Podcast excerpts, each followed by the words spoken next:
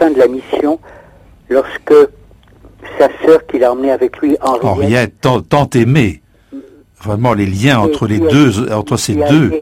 si importante pour, pour euh, l'accompagner dans sa formation.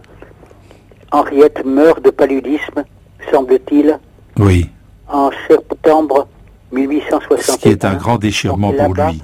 À Amschit, un petit village Oui. au-dessus de Byblos. Et Renan a fini d'écrire cette vie de Jésus. À ce moment-là, il l'a écrit dans la fièvre, on peut dire, avec un amour, euh, parce que c'est un vrai chrétien. Si être chrétien, c'est suivre Jésus, eh bien, Renan est un vrai chrétien.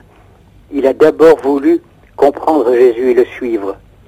C'est cela. Écoutez, nous allons interrompre car les 12 minutes sont écoulées et nous allons reprendre notre entretien la semaine prochaine pour évoquer les rapports euh, que vous avez déjà fort bien décrits entre Renan et la religion. Je vous remercie, cher Jean-Pierre Vendette, et je vous dis à la semaine prochaine.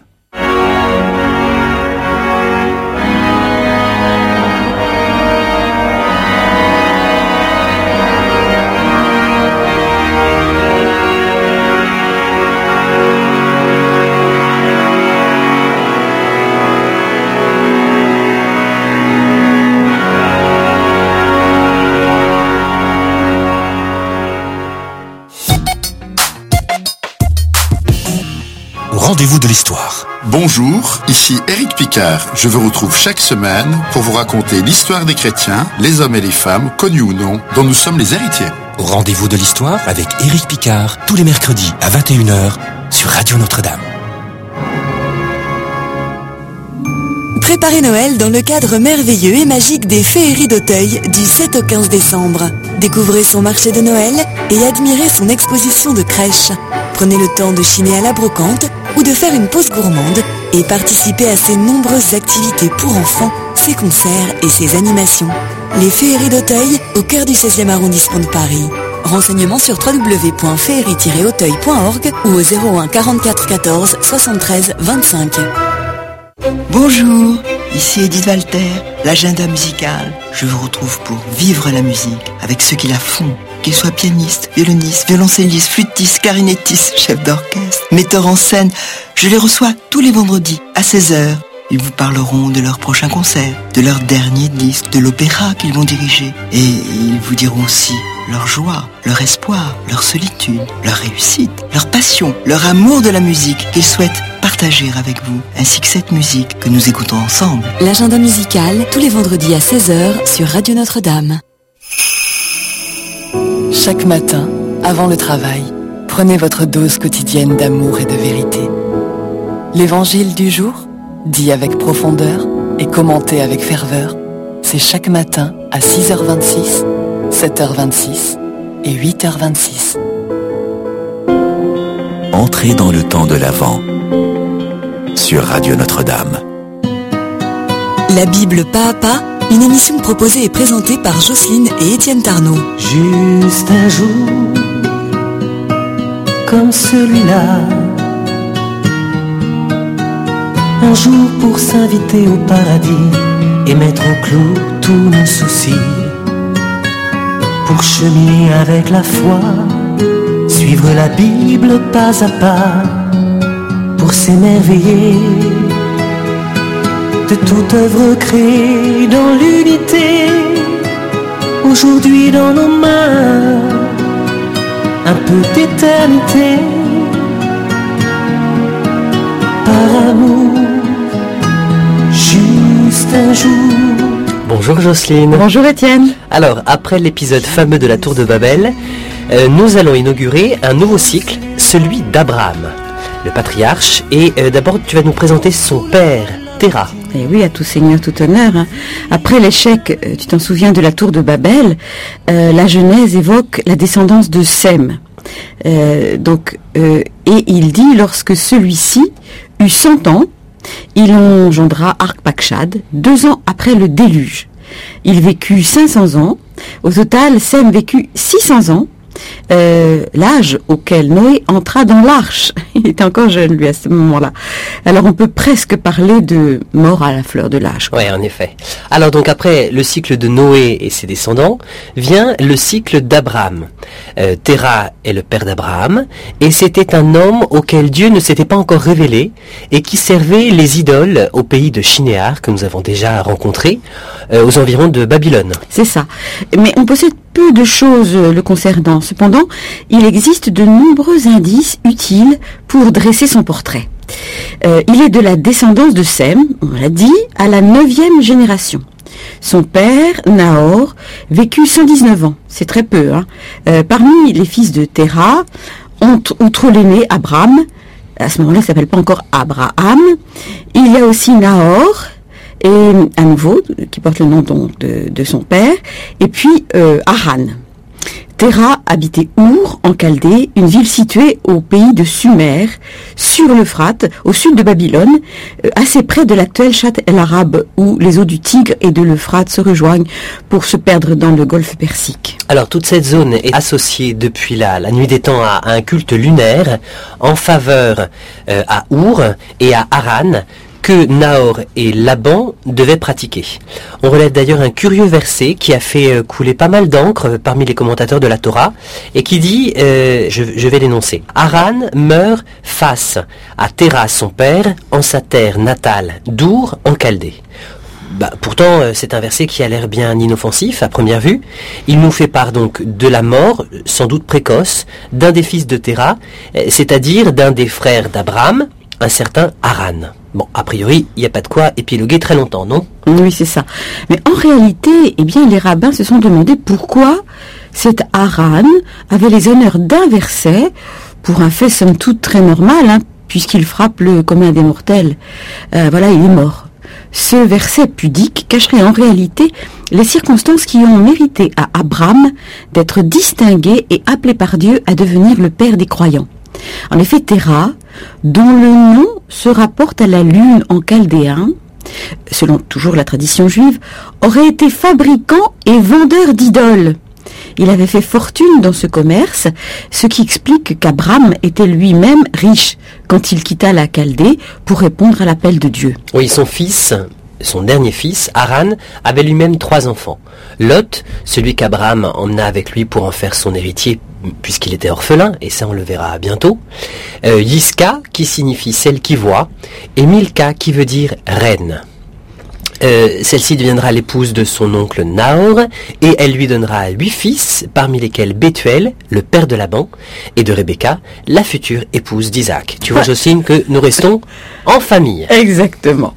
Voilà, le commerce donc de Terra, le père d'Abraham, était florissant et un jour, il s'absenta pour ses affaires, laissant à Abraham les clés de la boutique. Euh, seulement Abraham voit bien que ces idoles sont de vulgaires morceaux de bois taillés ou d'argile cuite, cuite au four, et il est convaincu que tout cela n'est qu'une farce lucrative. Alors, arrive une femme euh, qui frappe à la porte de la boutique, qui entre et qui porte une jarre de farine tamisée, euh, bien blanche, belle, la fleur de farine, pour nourrir les idoles. Terra l'aurait simplement portée dans sa propre cuisine pour qu'on pétrisse avec elle le pain du soir, mais Abraham a une autre idée. Oui, en effet.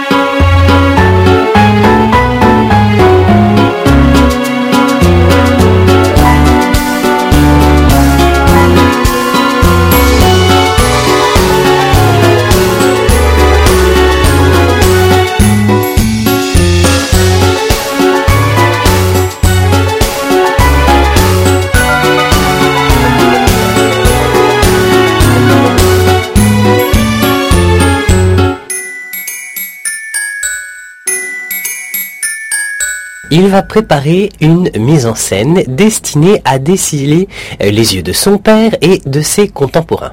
Alors, il place la jarre devant la plus grande idole, il saisit un bâton et se met tout simplement à fracasser toutes les autres jarres, toutes les autres idoles, pardon.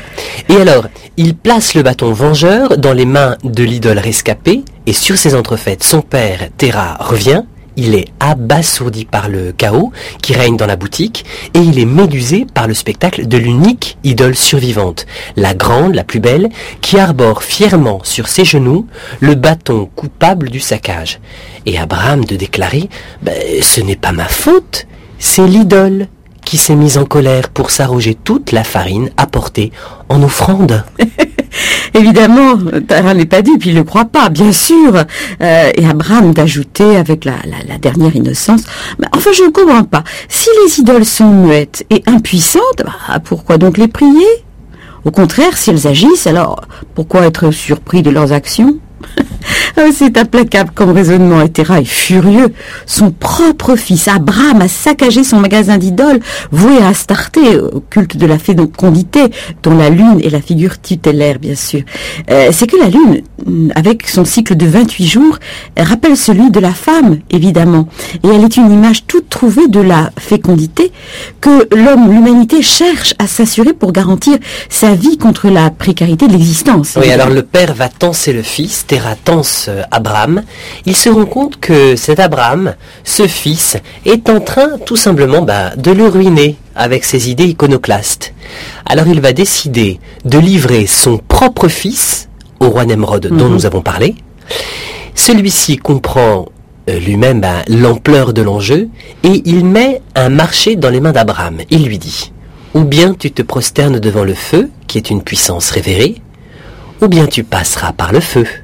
On verra bien qui de toi ou de lui a raison, et si ton Dieu est assez puissant pour te libérer de la fournaise. Et tu te souviens que c'est exactement le défi lancé par Nabucodonosor aux trois enfants dans la fournaise injetée euh, que rapporte le cantique de Daniel, le cantique des, créatures. Et Nemrod est, bien le digne ancêtre du tyran babylonien, euh, auteur de l'exil de Juda. Euh, donc la tradition juive raconte que le feu n'eut aucun pouvoir sur Abraham en raison de sa foi en Dieu. Celui-ci sortit donc indemne de l'aventure. Cependant, son frère, Aran, qui avait observé toute la scène, n'eut pas le même sort, évidemment toujours selon la tradition juive. En effet, Aran, le frère d'Abraham, s'était dit Oh, je vais moi aussi entrer dans le feu et je serai qui du dieu de Nemrod ou celui euh, d'Abraham, euh, bah, lequel des deux je dois servir. Euh, car au fond, le miracle opéré en, faveur de son aîné, Abraham, ne lui avait pas paru assez probant. tu vois bien que cette disposition de cœur remplie de duplicité fit que le feu eut raison d'Aran et qu'il mourut face à son père Terah, qui assistait à la scène, effondré d'être la cause d'une telle euh, catastrophe mais oui, familiale. Évidemment, mais son endurcissement de cœur, euh, bah, sans ça, avait tout fait. Hein. Sans ça, rien ne se serait produit. C'est ce qui permet à Israël de conclure qu'il ne faut jamais tenter Dieu en exigeant un miracle. Dieu vient en aide à celui qui l'implore d'un cœur droit. Si haut que soit Yahvé, il voit les humbles de loin, et de loin il connaît les superbes. Ça c'est le psaume 128 qui nous le dit. Ne t'indigne pas à la vue des méchants. N'envie pas les artisans de mensonges. Comme l'herbe, ils seront fanés, ils flétriront comme le verre des prés. Ne t'indigne pas à la vue des méchants n'envie pas les artisans de mensonges.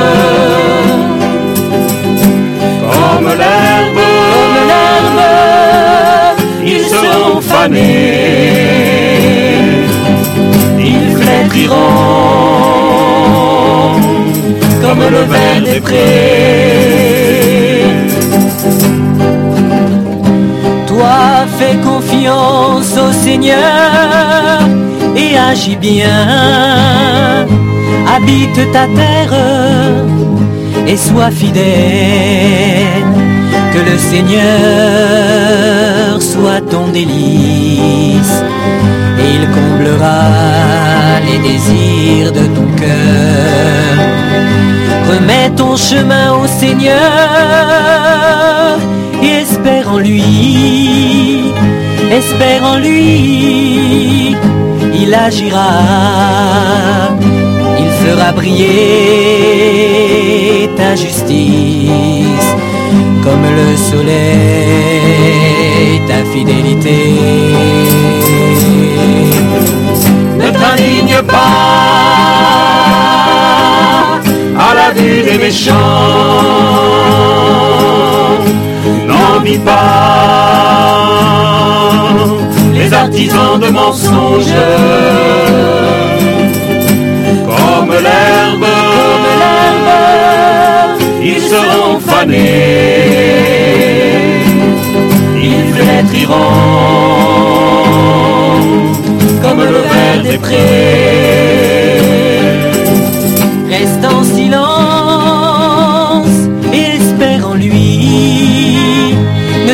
Ne t'indigne pas devant l'homme qui triomphe, qui triomphe avec des intrigues. Toi fais confiance et espère en lui.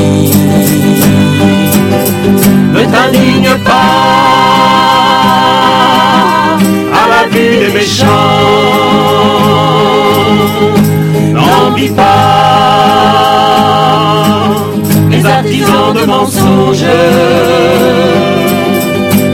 Comme l'herbe, comme l'herbe, ils seront fanés. Ils flétriront comme le vert des prés. Laisse ta colère, calme ton courroux, ne t'exaspère pas, ne t'arrive que tu fasses le mal. Qui fait le mal sera exclu, mais qui espère en Dieu dans la terre entrera. Attends un moment, le méchant a disparu. Regarde sa place, il n'y est plus. Doux posséderont la terre, ils jouiront de paix, d'une grande paix. Ne t'indigne pas à la vue des méchants, n'envie pas les artisans de mensonges.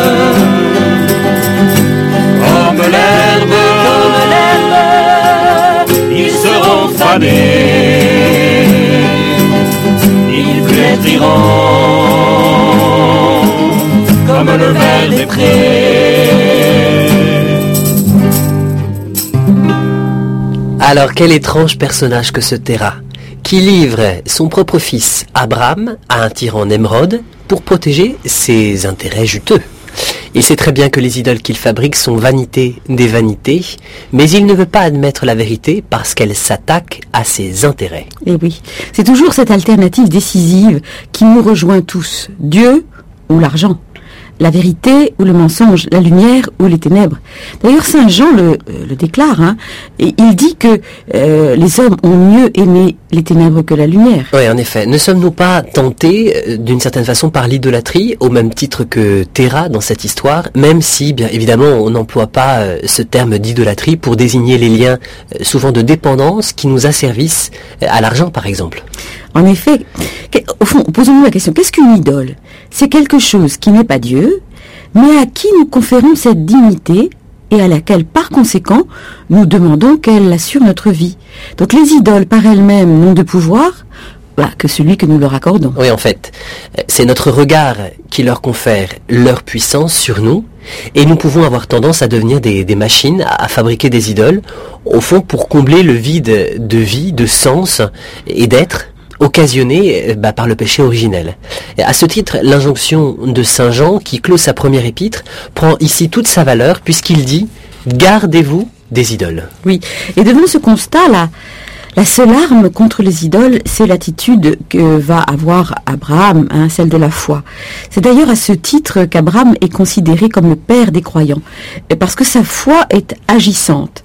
Euh, en effet, quel est ce bâton Qu'est-ce qu'il signifie ce bâton? Grâce auquel Abraham va fracasser les idoles de, la boutique. Tu te souviens dans le Midrash qui nous a été rapporté. Euh, est-ce que c'est pas la préfiguration de la croix du Christ? Parce que par elle, notre Seigneur a vaincu le monde et le prince de ce monde, celui qui nous tente sans cesse, en dénonçant l'histoire que Dieu tisse avec, euh, avec chacun de nous, en nous sursurant à l'oreille, comme, comme il a fait pour Ève, mange, c'est-à-dire au fond, décide par toi-même de la vérité et place-la sur le trône de Dieu, fais ta vie, t'as pas besoin qu'on te la dicte. Ainsi, derrière toutes les idoles, il y a, j'allais dire, la plus grande d'entre nous, hein, euh, dans toutes les autres ne sont que des projections, c'est-à-dire nous-mêmes. Oui, c'est la raison pour laquelle la foi en Dieu commence euh, dans le décalogue par le premier commandement. Écoute Israël, je suis le Seigneur ton Dieu qui t'est libéré de la servitude d'Égypte. Euh, ici, il faut comprendre la servitude comme au sens de l'idolâtrie. Exactement. Qui était, qui était libéré de l'idolâtrie. Euh, tu aimeras le Seigneur ton Dieu de tout ton cœur, de toute ton âme et de toutes tes forces. Mais comment aimer Dieu de cette façon? Eh bien, Abraham nous l'apprend en faisant la guerre aux idoles, afin d'être vraiment des fils d'Abraham. Euh, le Christ ne dit-il pas au jeune homme riche, tu te souviens, qui vient euh, lui demander qu'est-ce qu'il doit faire pour avoir la vie éternelle et, et qui lui assure que lui, il a déjà accompli les commandements depuis sa jeunesse? Et le Christ lui répond, une seule chose te manque. Va, ce que tu as, vends-le, et donne-le aux pauvres, et tu auras un trésor dans le ciel. Puis viens et suis-moi. Euh, nous pouvons, j'allais dire, nous abuser nous-mêmes par euh, l'affectation d'une piété très démonstrative, hein. on, ajoute les génuflexions aux génuflexions. Mais, tandis que si nous, nous sommes très euh, tatillons, si nous veillons jalousement sur, ce, sur nos ressources, sur nos biens, euh, tout ça pour que tout ça soit à l'abri, eh bien, nous avons une plus juste euh, mesure de ce qu'il y a au fond de notre cœur. Oui, en effet.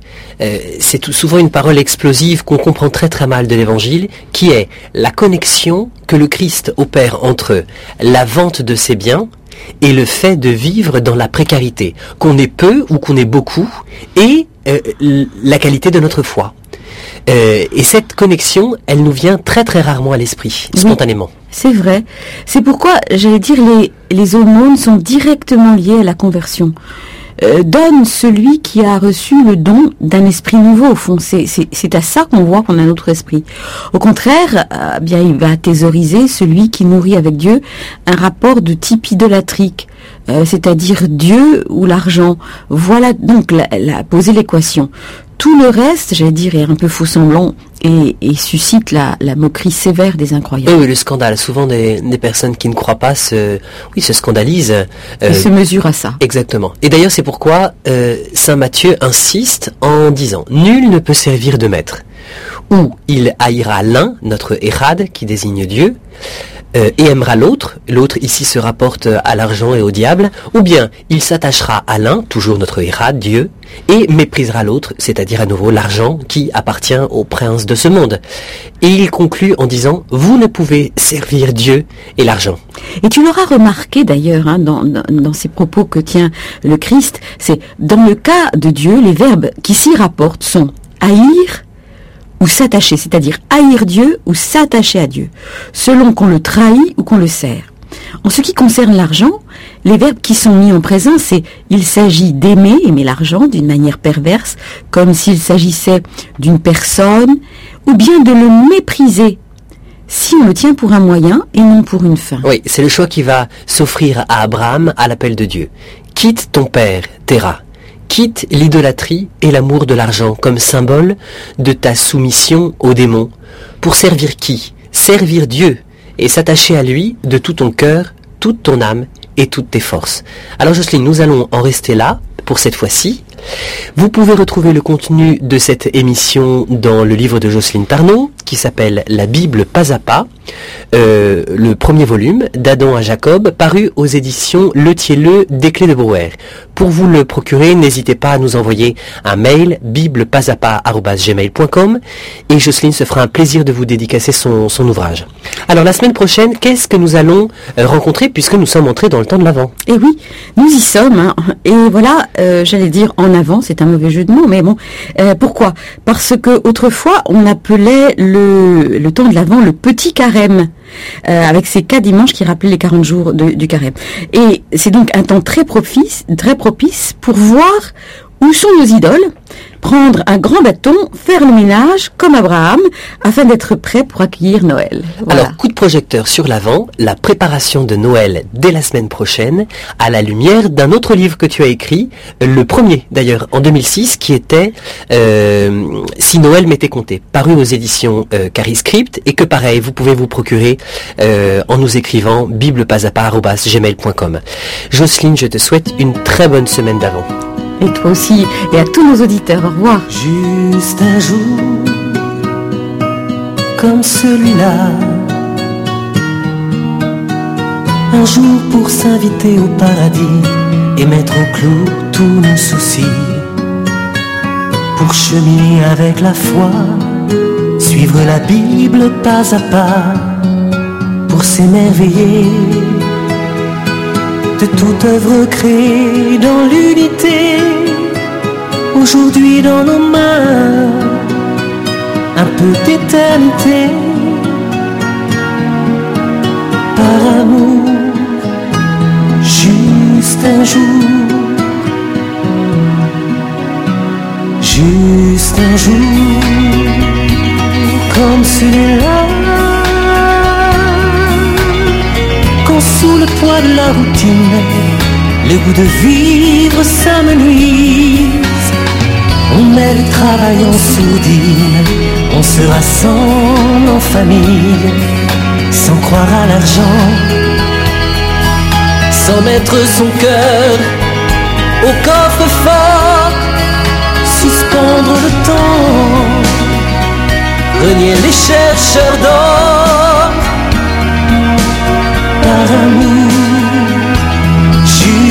juste un jour.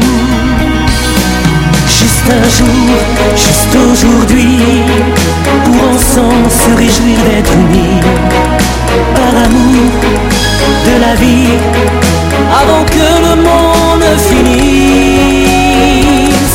Juste un jour,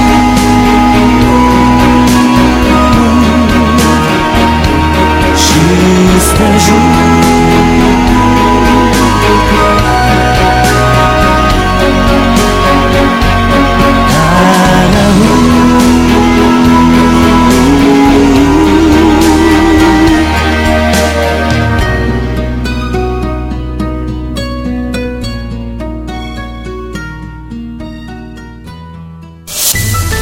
Retrouvez le podcast de cette émission sur le www.radionotre-dame.com.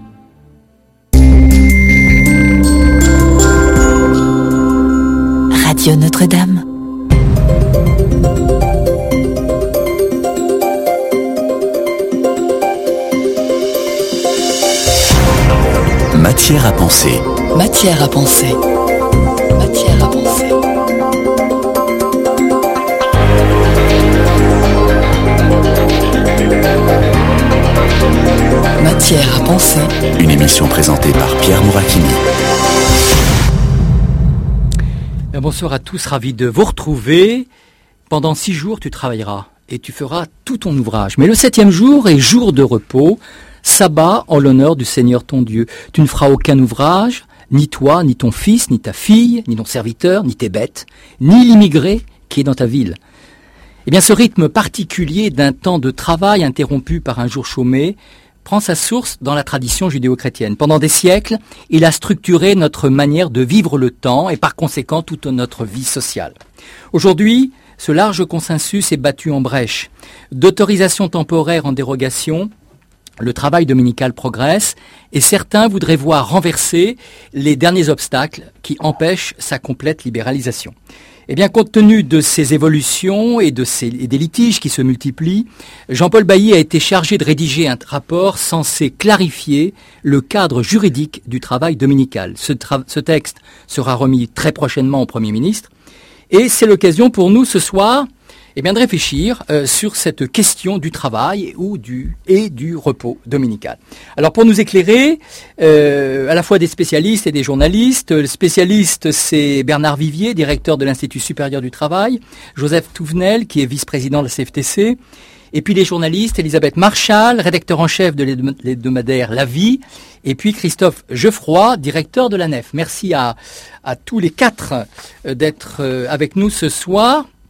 La semaine dernière, on était dans une totale, euh, un autre monde puisqu'on était à la veille des semaines sociales et on faisait l'éloge du travail. À ce propos-là, je signale un, un CD parce qu'on n'aura peut-être pas l'occasion d'en parler tout à l'heure, un CD que l'Institut supérieur du travail vient de sortir sur les chansons au travail, hein, les travails en chansons. On aura peut-être l'occasion d'en reparler et peut-être même d'écouter l'une de ces chansons.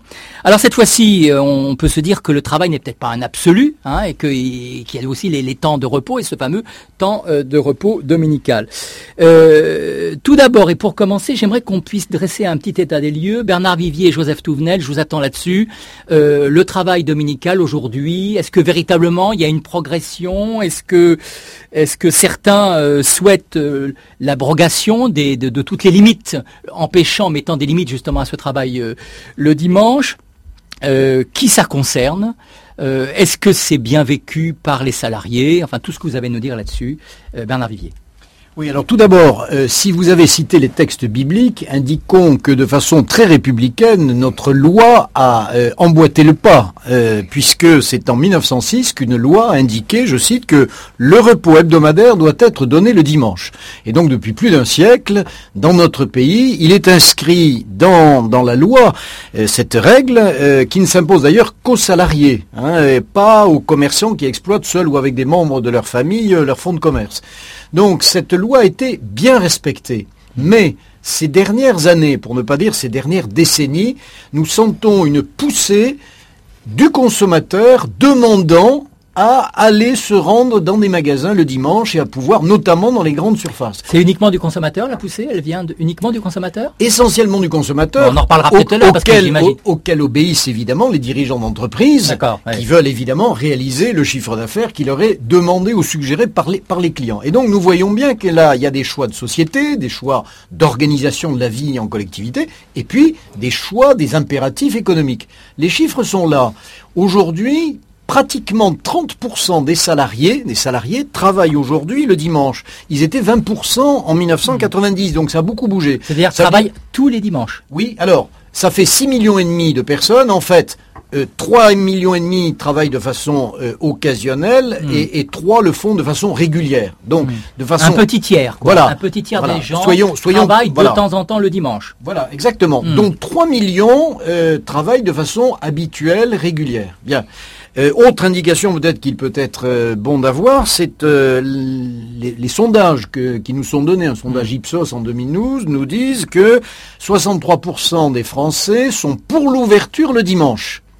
Alors, attention à la façon dont les, les, les questions sont posées. Ils sont pour l'ouverture le dimanche. Donc on s'adresse en quelque sorte à des consommateurs. Mmh. Pas aux on avait- travailleurs. si on avait posé aux mêmes Français la question êtes-vous favorable à travailler le dimanche, il est vraisemblable que la même personne qui a répondu comme consommateur aurait répondu probablement dans des proportions moindres.